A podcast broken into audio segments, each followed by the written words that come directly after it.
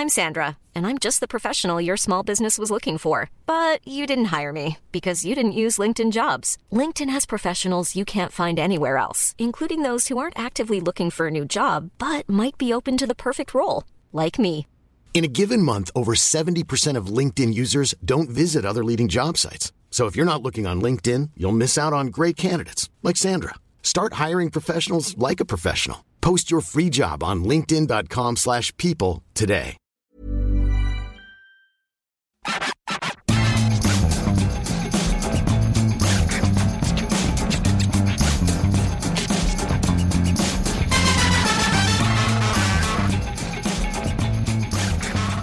Salut à tous, bienvenue dans le FC Stream Team. Je suis Maxime Dupuis et ce soir, puisque c'est le soir, puisqu'on a attendu évidemment la fin d'Autriche-France, je suis accompagné de Cyril Morin. Salut Cyril. Salut Maxime, ça va? Bah écoute, ça va, ça va, oui, ça va comme un vendredi soir avec un match, euh, on va Ouais. dire, Pépère. moi- Plan-plan. pépère, pépère, plan-plan, euh, moyen. Mais on a l'habitude puisque les Bleus ont joué leur troisième match en 7 jours et on est quand même sur une série de matchs de juin. Alors on n'attendait pas moins des merveilles de ces matchs de juin. Et force est de constater que ça démarre par une défaite euh, face au Danemark, ça a continué par un nul en Croatie, un partout, et là un nul en Autriche, un partout. Je ne peux pas dire qu'il y a une progression, mais en même temps difficile d'espérer une progression dans des matchs aussi ramassés avec la fatigue et tout ça. On en reparlera euh, tout au long de cette émission, mais d'abord on va détailler les sujets et on va commencer par le premier. Et Le gros point noir du soir, c'est évidemment euh, bah, cette prestation, encore une fois décevante d'Antoine Griezmann. Est-ce qu'il faut définitivement le mettre au frais et le laisser euh, se reposer? Est-ce qu'il faut arrêter les frais, euh, grosso modo, avec Antoine Griezmann? On en parlera dans le premier sujet. Deuxième sujet, Maxime, on débriefera les notes On débriefera les notes évidemment. J'ai toujours le blocage du deuxième sujet et on s'arrêtera sur Théo Hernandez Ouais, qui a eu la note de 3. absolument. C'est la pire note des Bleus euh, ce soir. Et on parlera aussi, on élargira aussi sur euh, son cas parce que finalement ce rassemblement lui n'est pas très favorable et on expliquera aussi pourquoi. Et enfin on conclura La avec un sujet. Voilà, on la pas grosse fait 100% actu des de dernières heures. La grosse actu des dernières heures avec euh, les rumeurs entourant la possible venue de Zinedine Zidane au Paris Saint-Germain, proche d'un accord selon certains médias. Ça a été démenti par d'autres euh, depuis. Il n'empêche que la piste Zidane au PSG euh, reprend un petit peu d'ampleur. On essaiera de creuser un petit peu le dossier. piste ou fantasme, on verra. On va démarrer évidemment tout de suite par l'équipe de France. C'est tout chaud. Le match est terminé depuis quelques minutes. On est vendredi soir, donc on enregistre ce podcast en live juste après le match. Antoine Griezmann, encore une prestation compliquée. Sixième match sans marquer. Il est sorti à l'heure de jeu. Il a enchaîné encore une sélection, il en est à 64 de suite. C'est un record, euh, j'allais dire, euh, français depuis euh, le deuxième était Vieira, je crois que c'est 44. Donc voilà, Didier Deschamps le fait jouer tout le temps. Mais là, on va se poser la question suivante.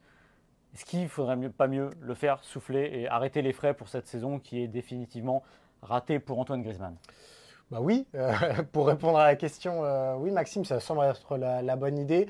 On l'a encore vu très peu, influent pardon, ce, vendredi. Euh, c'est souvent pourtant des matchs où justement il imposait sa patte, où parfois il n'y avait pas grand monde qui se montrait. Lui, il était là et c'est aussi pour ça qu'il a autant enchaîné. Là, on l'a quasiment pas vu. Il y a eu deux, trois coups de pied intéressants, quelques décalages, mais il était en soutien d'un Benzema qui colle pourtant à son football. Euh, il avait les clés du jeu et au final, il a fini par euh, complètement disparaître. Et finalement, euh, le- le- l'entrée en jeu de Kylian Mbappé a encore plus accentué ce contraste-là, puisque quand Mbappé, tout a changé, tout, tout est- tout s'est accéléré. Pardon. Donc oui, je pense qu'il va falloir que, Didier Deschamps bah, prenne conscience de ça. Euh, Antoine Griezmann, au-delà de cette euh, sélection et au-delà de ce rassemblement, en 2022, il n'a marqué qu'un seul but. C'était contre une Détroit euh, espagnole, si je ne m'abuse, en, en Coupe du Roi. Donc ça prouve qu'il est sur, une, voilà, sur six mois euh, un peu cauchemardesque et que euh, voilà, vivement les vacances pour, pour Grisou. Ouais, et son dernier but en équipe de France, c'est novembre euh, de l'année dernière, le. Kazakhstan, une soirée où tout le monde pouvait marquer à peu près. euh, et depuis, il n'y a rien, ça fait six matchs. Sa pire série, c'est sept matchs. Donc évidemment, c'est pas un joueur qui vit que par ses, ta- ses statistiques, mais elles disent quand même quelque chose. Et surtout, moi, quelque chose qui marque finalement, parce qu'on parle beaucoup de son influence offensive.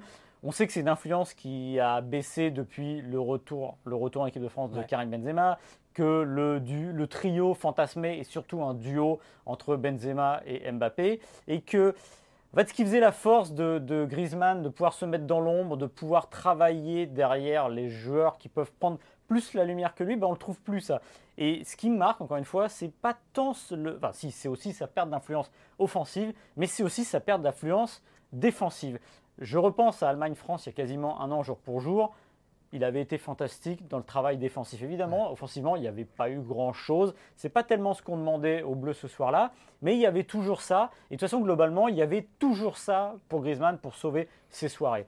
Maintenant, là, il n'y a plus ça. On sent un joueur usé. Didier Deschamps en a parlé en conférence de presse euh, hier que c'était une période complètement difficile, qu'il y avait le physique, qu'il y avait le mental, et qu'il y a un moment, je pense qu'il faut arrêter les frais tout simplement avec Griezmann, au moins temporairement, parce qu'évidemment, on ne va pas dire ce que sera fait son avenir, mais lundi, normalement, c'est sa 108e sélection, il égale Zinedine Zidane. Alors évidemment, c'est des marques comme ça qui veulent dire ce qu'elles veulent ou pas, peu importe. Mais ça serait bien qu'il le fasse dans des conditions correctes. Et je ne suis pas certain, voilà, qu'encore une fois, que de le faire jouer encore une fois d'entrée, ce soit lui rendre service parce qu'il est complètement cramé et il faut qu'il passe à autre chose, il faut qu'il parte en vacances. Et surtout, euh, Cyril, c'est qu'il y a quelqu'un derrière qui finalement est en train de monter en puissance petit à petit et que bah, j'ai je ne serais pas non plus embêté de le voir euh, jouer avec Mbappé et euh, Benzema lundi. Euh, exactement, l'entrée en jeu de Nkunku, passeur décisif pour mm. Mbappé, mais qui surtout s'est très vite fondu dans le football de, Benzema et de Mbappé et alléchante à ce titre-là. On, se souvient de 2018, le, le remplaçant naturel d'Antoine Griezmann, c'était Nabil Fekir. Sauf que Nabil Fekir, il a fait beaucoup d'entrées en jeu pas insignifiante, mais pas avec forcément euh, la percussion attendue, et que c'était une excellente individualité, mais qui se fondait pas forcément dans le collectif. Là, on sent que Nkunku, il parle ce football-là, et que bah, il est sur un zénith de confiance absolument incroyable. Donc il faut surfer là-dessus. Il faut voir euh, plus souvent, ou en tout cas dès lundi, euh, Nkunku titulaire. Moi, je suis d'accord avec toi, Maxime, pour aussi le juger et pour, pour voir quelle place on peut lui donner. Mm dans l'optique de décembre 2022. Euh, non, parce qu'en plus, Deschamps parle de plan A, de plan B. Il est obligé de revenir à sa défense à, 4 parce que à 3 ou à 5, c'est pas possible en ce moment. Varane est blessé. Et il y a trop de joueurs nouveaux pour euh, dire, les, envoyer au feu comme ça. On sait qu'une défense à 4, c'est beaucoup plus euh, sécurisant. Bah, tant qu'à faire essayer des plans B, autant les essayer aussi de l'autre côté du terrain. Et Nkunku en est un. au mois de mars, on l'avait trouvé extrêmement timide, Nkunku. C'était décevant parce que, vu ce qu'il fait en club, il y avait ce petit côté de dire bon bah c'est dommage parce qu'on aurait bien aimé en voir plus. Mais encore une fois, il faut toujours rappeler ça, le poids du maillot, l'équipe de France c'est autre chose. On a beau faire des choses fantastiques en Ligue des Champions, en championnat, tout ce que vous voulez, l'équipe de France c'est jamais pareil. Et on sent qu'il a commencé à digérer ça. Euh, contre le Danemark, il est à l'origine du but de Benzema.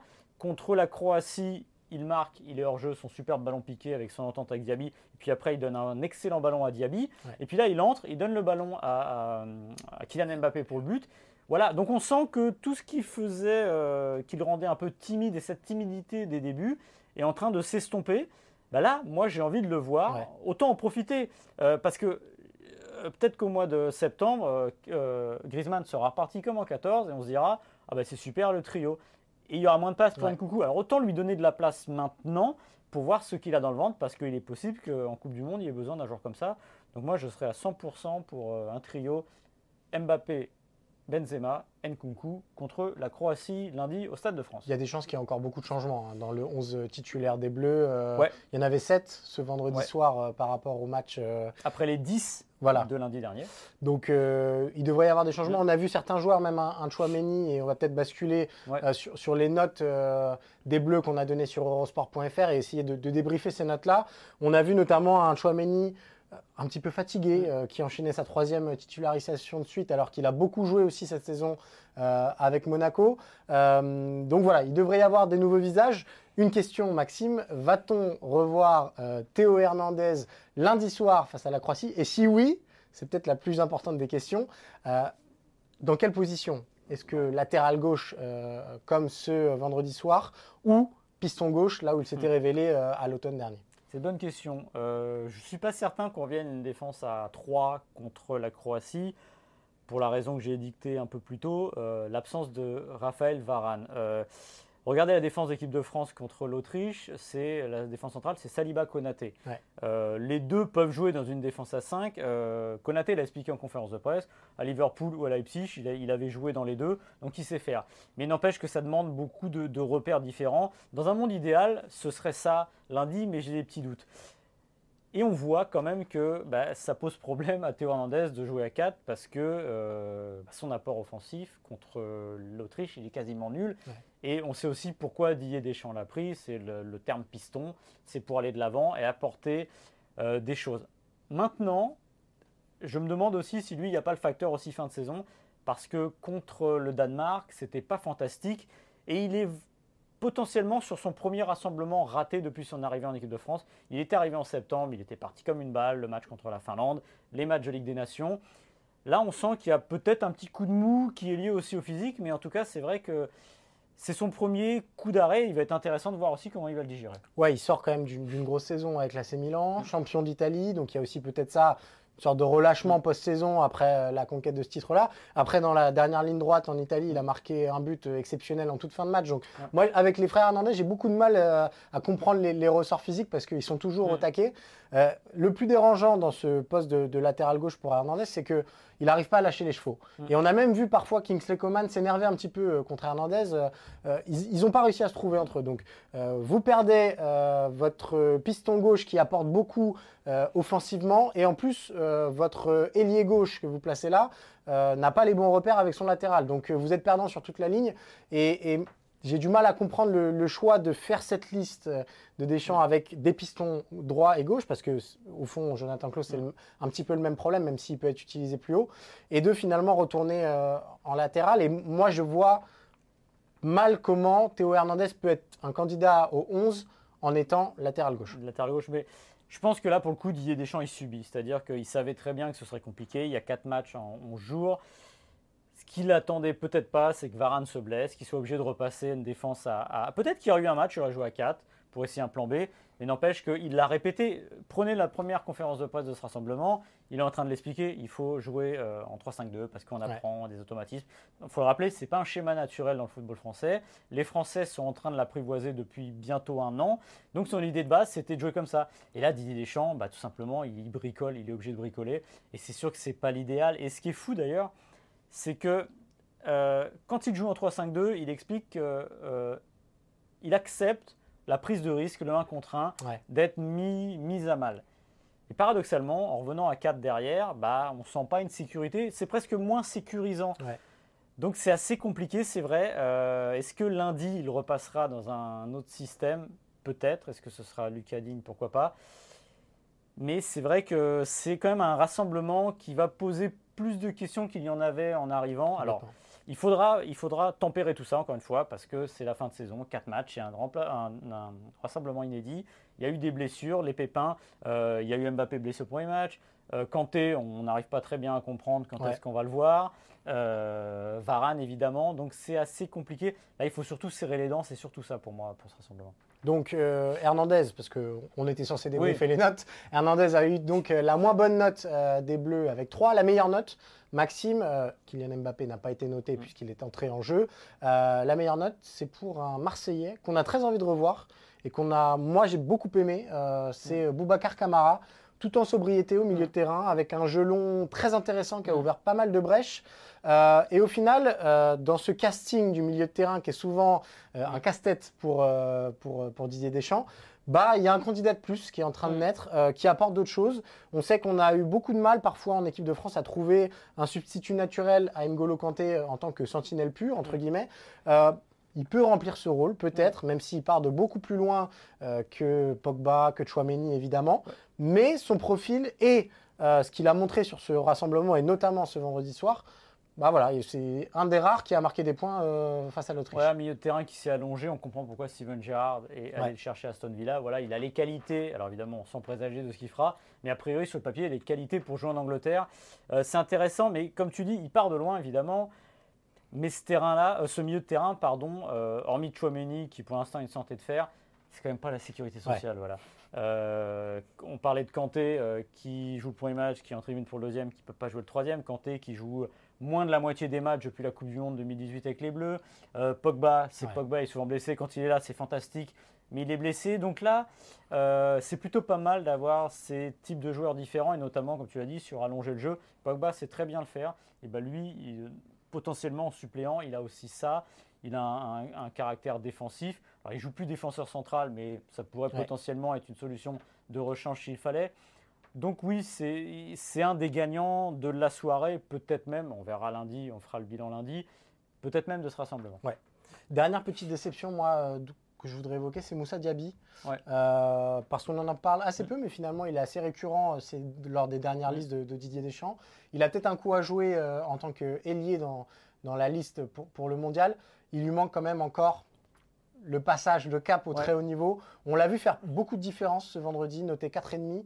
Euh, mais du déchet terrible dans le dernier geste. Il me fait presque penser au Kingsley Coman des, premières années, mm. euh, avant que Kingsley Coman ne, nettoie son jeu.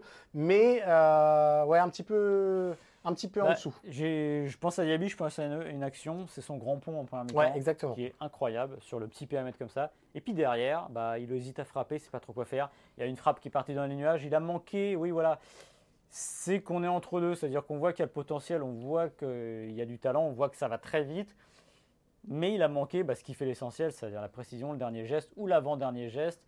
Euh, ce qui est marrant, c'est qu'il avait été euh, pas forcément plus en vue contre euh, la Croatie, mais il y avait des gestes plus décisifs, c'est-à-dire ça passe notamment pour Nkunku en première période avec le ballon piqué et le hors-jeu. Et là, ce soir, il y avait un petit retour en arrière de Diaby qui avait une chance. Voilà, l'équipe de France, il ne vaut mieux pas laisser passer les chances, même si je pense que pour le coup, il est quand même assez installé, on va dire, dans ce groupe, euh, dans ce groupe France, parce que les promesses, elles sont là. Je le répète, ce grand pont, on n'en voit pas de dés comme ça. Un joueur qui sait faire ça, il peut faire d'autres choses. Faut peut-être que lui aussi se lâche au fur et à mesure. Dernier petit mot peut-être pour le petit nouveau euh, du soir. Noté 5,5 euh, sur 10, c'est évidemment Konaté. On a retrouvé celui qu'on voit à Liverpool. Euh, euh, on n'a pas très envie de se frotter à lui au duel, honnêtement. Hein. Et euh, une belle qualité de relance sur le but égalisateur de Mbappé. C'est lui qui, sort le ballon avec une passe très verticale qui fait gagner beaucoup de mètres au, au bleu un petit peu comme ça, Liban, on a envie de les revoir euh, progressivement, à côté peut-être euh, d'autres patrons, je pense à Raphaël Varane pour voir ce que ça vaut, mais une, première plutôt intéressante et dans le ton en tout cas. Ouais, et puis il n'est pas stressé pour le coup. Et ça, c'est important. On parlait tout à l'heure du poids du maillot pour certains joueurs. Bah, lui, a priori, ça se passe bien. Alors, il ne faut pas se fier, faut pas se fier. Quand on voit un joueur, il y a évidemment ce qu'il donne sur le terrain, il y a aussi l'entourage et la, façon dont il gère cette première sélection. On l'a vu en conférence de presse il y a deux jours. Et c'était un festival, c'est-à-dire qu'il était relax, il rigolait, il avait réponse à tout. Il était très bien, on sentait déjà le type à l'aise, un peu comme Chouameni, dans un, dans un côté un peu plus drôle, on va dire, un peu plus marrant, euh, quand il est arrivé en septembre dernier. Euh, bah, ce sont des joueurs qui ont une maturité tout simplement. Et cette maturité, souvent, quand ils l'ont dans le crâne, bah, elle est aussi dans les pieds. Et c'est typiquement ce qu'on a vu. Voilà, c'est un match propre. Euh, on a connu des, des, premières sélections beaucoup plus difficiles. Là, pour le coup, il euh, faut quand même se rappeler qu'il y a six jours, il était en Grèce en bateau, euh, en vacances, il est arrivé, il ne s'est pas pris la tête, il a joué, il a été plutôt correct. Donc pour lui, euh, c'est beaucoup de points gagnés et ça prouve encore une fois que le réservoir derrière. ouais. là, il faut quand même penser que. C'est clair, on parlait au début, du, mais... au début du rassemblement, le premier match, on a Varane, Lucas Hernandez et Koundé. Ce soir, il n'y en a aucun qui joue. Ouais. Et on a quand même des défenseurs qui font globalement le job, même si sur le but, il y aurait beaucoup à redire sur l'engagement qui était très léger. Mais quand même, il y a ce message d'espoir. Le plus dur, finalement, je pense pour Deschamps, ça va être de trouver les bons, la bonne, euh, la bonne, euh, la bonne paire ou le bon trio comme euh, Varane et Umtiti en 2018. Voilà, si vous voulez voir toutes les notes des Bleus face à l'Autriche, rendez-vous sur eurosport.fr. La meilleure donc pour Camara, la plus faible pour Hernandez et Antoine Griezmann, noté 4 sur 10. On en attendra plus les prochaines fois. Maxime, est-ce qu'on tournerait pas la bah page bleue? Oui, parce que on était parti, il faut le dire. Généralement, on fait trois sujets sur les bleus sur ces matchs-là. C'est vrai. Malheureusement, on en a fait le tour. Et puis, de toute façon, il y a une plus grosse, euh, enfin, il y a une plus grosse actu, oui, à côté. C'est évidemment ce vendredi qui a tourné beaucoup autour d'un nom, celui de Zinedine Zidane. La journée euh, a commencé par l'annonce un transfert qu'on savait déjà, enfin d'une arrivée qu'on savait déjà au PSG, c'est Luis Campos en conseiller football et non pas directeur sportif, c'est pas pareil. Et puis, tout de suite après, il y a eu la Le- rumeur, le serpent de mer, Zinedine Exactement, le serpent de mer parce que euh, on le sait depuis de longs mois désormais, euh, le rêve du Qatar s'appelle Zinedine Zidane. Jusqu'ici rien de nouveau, mais euh, ce vendredi il y a eu un tournant décisif avec des sources espagnoles, mais également des sources françaises qui ont affirmé euh, qu'un accord était proche d'être trouvé entre Zinedine Zidane et le Paris Saint-Germain pour que le WZ devienne entraîneur euh, du PSG. Il y a eu quelques démentis par la suite, notamment celui de son agent euh, auprès de, l'équipe. On a aussi vu d'autres démentis et des sources françaises affirmant que les choses n'étaient pas aussi avancées que ça. Et finalement, on en revient toujours au même schéma. Luis Campos, qui est donc le nouveau conseiller sportif, qui lui travaille au contour de l'effectif parisien en pensant à Christophe Galtier et le rêve des Qataris, à savoir Zinedine Zidane. Rien de très nouveau finalement, mais, mais ce petit retour de flamme euh, concernant la candidature de Zinedine Zidane peut peut-être changer les choses et, et- et en tout cas risque de faire beaucoup parler euh, au PSG. Ouais. Alors moi, quand j'ai lu les propos d'Alain Migliaccio dans, dans l'équipe, Alain Migliaccio qui est l'agent historique de Zinedine Zidane, euh, qui dément, c'est quelqu'un de très silencieux, très discret. On l'entend très très rarement parler. euh, déjà même lors de la carrière de joueur de Zidane, on l'entendait très peu. Je me suis dit, à quel intérêt il a de faire ça? Il aurait très bien pu ne pas répondre au téléphone. Pourquoi mentirait-il En fait, j'en sais rien. En fait, ce qui est bizarre et ce que tu dis dans cette histoire, c'est que on a l'impression d'avoir ce PSG toujours qui veut changer mais qui est tiraillé. Alors Ouais. être tiraillé pour avoir Zidane qui a gagné trois Ligues des Champions avec euh, euh, comment dire avec le, le Real Madrid, c'est pas un choix bling bling. On va dire ce qui est, c'est que c'est quand même quelqu'un qui sait la gagner et c'est ce que le PSG recherche. Mais de l'autre côté, ils sont allés chercher Campos. On a l'impression d'un projet un peu plus, euh, pas modeste, ça serait bien vite dit, mais comment dire, un peu plus terre à terre. Ouais. Et finalement, j'ai l'impression que cette histoire-là, on verra ce qu'il y a, c'est qu'il y a un tiraillement toujours entre Doha, très loin, qui va sur ceux qui brillent, même si je le répète, Zinedine Zidane est plus qu'un entraîneur brillant, c'est un entraîneur qui gagne, et ça c'est important. Et euh, Luis Campos qui arrive avec une idée très précise euh, sur ce qu'il veut et ce qu'il ne veut pas. Euh, j'ai la faiblesse de penser que si le Qatar, le PSG est allé chercher Luis Campos, c'est pour lui faire confiance, c'est pour sortir Leonardo et c'est pour faire quelque chose qui se, enfin, lui donner quelque chose qui ressemblerait au, point, pou- au plein pouvoir. Est-ce que dès, dès le début, le Qatar irait à l'encontre de Luis Campos, qui travaillerait avec Galtier? On n'est plus à un paradoxe près Ouais, avec, voilà, euh, non, avec c'est le ça. Paris difficile à Mais, suivre. mais moi, je suis d'accord avec toi. En fait, Euh, prendre, réussir à attirer Zinedine Zidane, ce serait déjà d'une manière affaiblir l'autorité de Luis Campos, Mm. qui vient à peine d'être nommé.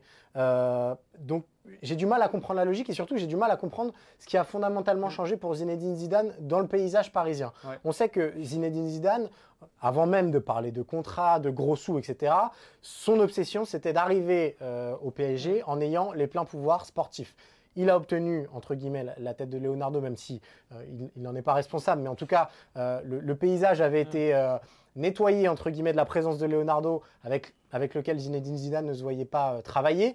Là, il y a- il y, a désormais Luis Campos. Je vois mal comment Zidane pourrait s'accommoder de la présence de Luis Campos alors qu'il veut les pleins pouvoirs sur le mercato et que c'est justement les pouvoirs qui ont été confiés à Luis Campos. Donc au, au fond, prendre Zidane, ce serait déjà euh, bah, affaiblir Campos et euh, bah, prendre Galtier et donc faire confiance à Campos, ce serait aussi une manière pour, euh, enfin ce serait aussi une défaite symbolique en tout cas pour le Qatar qui court derrière Zinedine Zidane depuis des mois. Donc euh, un peu compliqué d'y voir très très clair dans ce dossier-là et à mes yeux, je pense qu'on est quand même plus proche de la possibilité Christophe Galtier, euh, en tout cas dans, dans le raisonnement global et dans la façon de voir les choses de la part de Luis Campos, que de la possible arrivée de Zinedine Zidane. Mais encore une fois, avec le PSG, on n'est plus à une surprise. près. Ouais, et puis euh, là, on parle du PSG de ça, mais il y a toujours le facteur équipe de France. Bien sûr, Euh, on sûr. va le répéter, les deux fois où Zinedine Zidane a lâché le Real Madrid, c'était en juin 2018 et en juin 2021. Et comme par hasard, sûrement que du hasard, mais c'est les années où il y a une compétition, la Coupe du Monde et l'Euro. Didier, euh, Didier Deschamps, pardon, lapsus.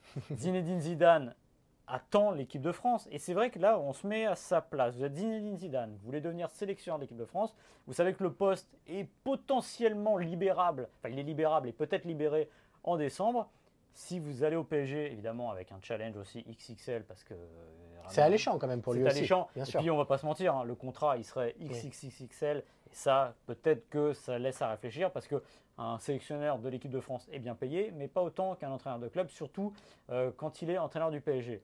Donc là, ce serait de dire, je vais au PSG, mais une chose est sûre, je laisse passer le train équipe de France. L'équipe de France de Didier Deschamps, Didier Deschamps, il y est depuis 10 ans. Ouais, c'est ça aussi qu'il faut. Si Zinedine Zidane laisse passer le train, ça veut dire que, évidemment, tous les sélectionneurs n'auront pas la longévité de Zinedine Zidane, mais ça peut être pour 2 ans, pour 4 ans, pour 6 ans. Et 4 ans, ça paraît quelque chose de plausible. Donc il y a aussi ce risque-là. Est-il prêt à le prendre? Honnêtement, je n'en sais rien.